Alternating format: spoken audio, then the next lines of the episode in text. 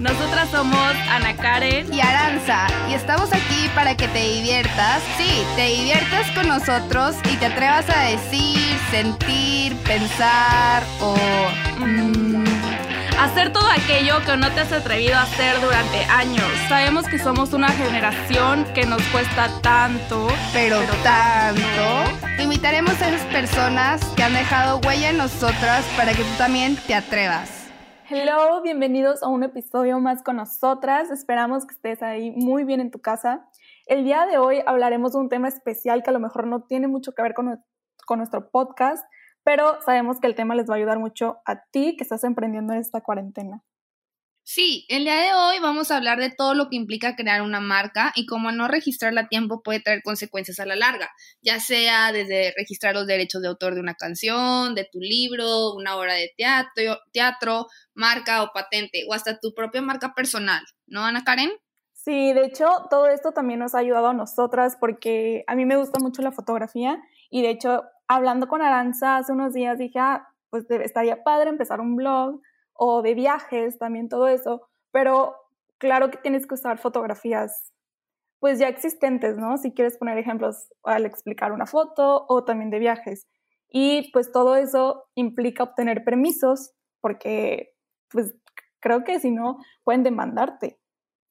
Sí, tienes toda la razón. Tienes que tener todos los derechos de autor y, y, todo es lo que implica los morales, patrimoniales, los conexos y reservados porque si no, pues sí, puedes obtener una demanda de parte de la otra persona.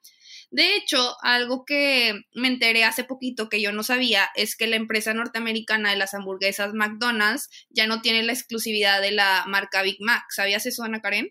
No, o sea, ¿cómo que no tiene exclusividad de la Big Mac? Bueno, es que hay una cadena irlandesa de comida rápida que se llama Supermax y ellos patentaron su marca desde 1978.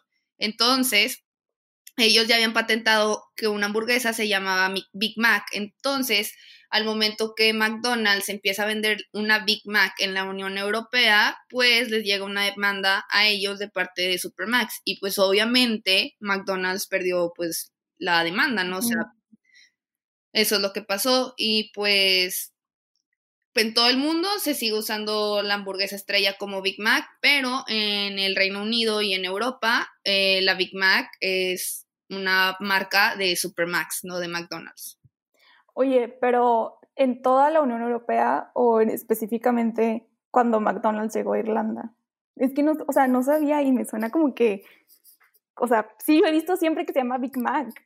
Sí, esas de cuenta algo nacional. En toda la Unión Europea eh, les, les, quitaron el nombre de la Big Mac a McDonald's, porque pues la, esta empresa irlandesa ya había patentado la marca en, pues en toda la Unión Europea, porque cuando, cuando patentas tu marca, principalmente lo haces como nacional.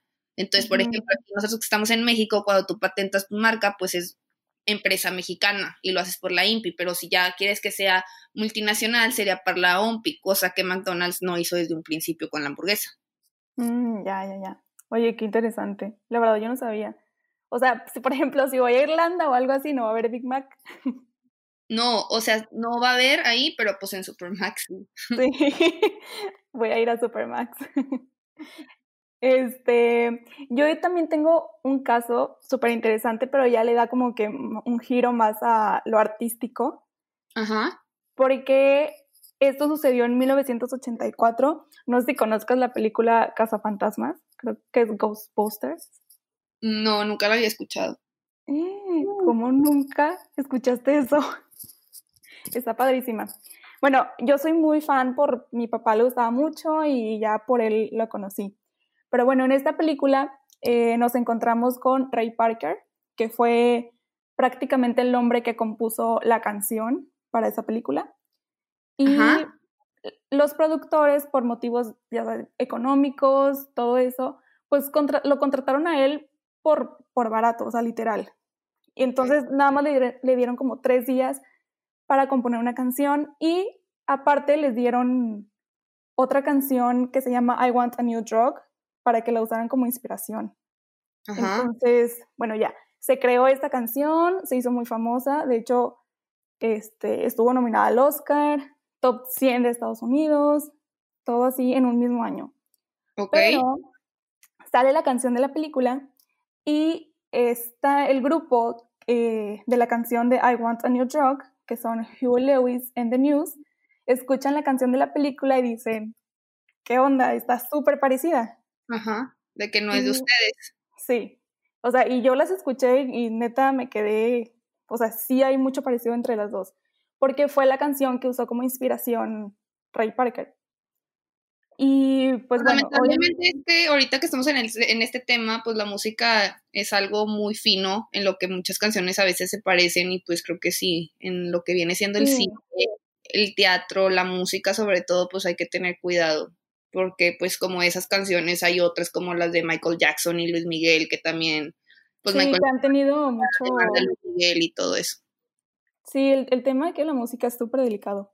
Pero bueno, se entera el grupo que está muy parecida, los demandan por 5 millones de dólares y no está el caso resuelto, no hay como que uno, este, una página que te diga lo que pasó porque se supone que se silenció, pero, pero pues sí, a mí se me hace súper interesante porque como dices, toda la música de ahorita, de repente escuchas una canción y luego hay otra parecida. Sí, claro. Pero bueno amigos, esto es un episodio cortito, esperemos que les haya servido como introducción al tema al momento en el que quieran emprender su propia marca o patente. Y pues bueno, ¿quieres algo que agregar, Ana Karen? No, nada más, espero que les haya gustado los casos. Y sobre Gracias. Gracias. Bye. Bye.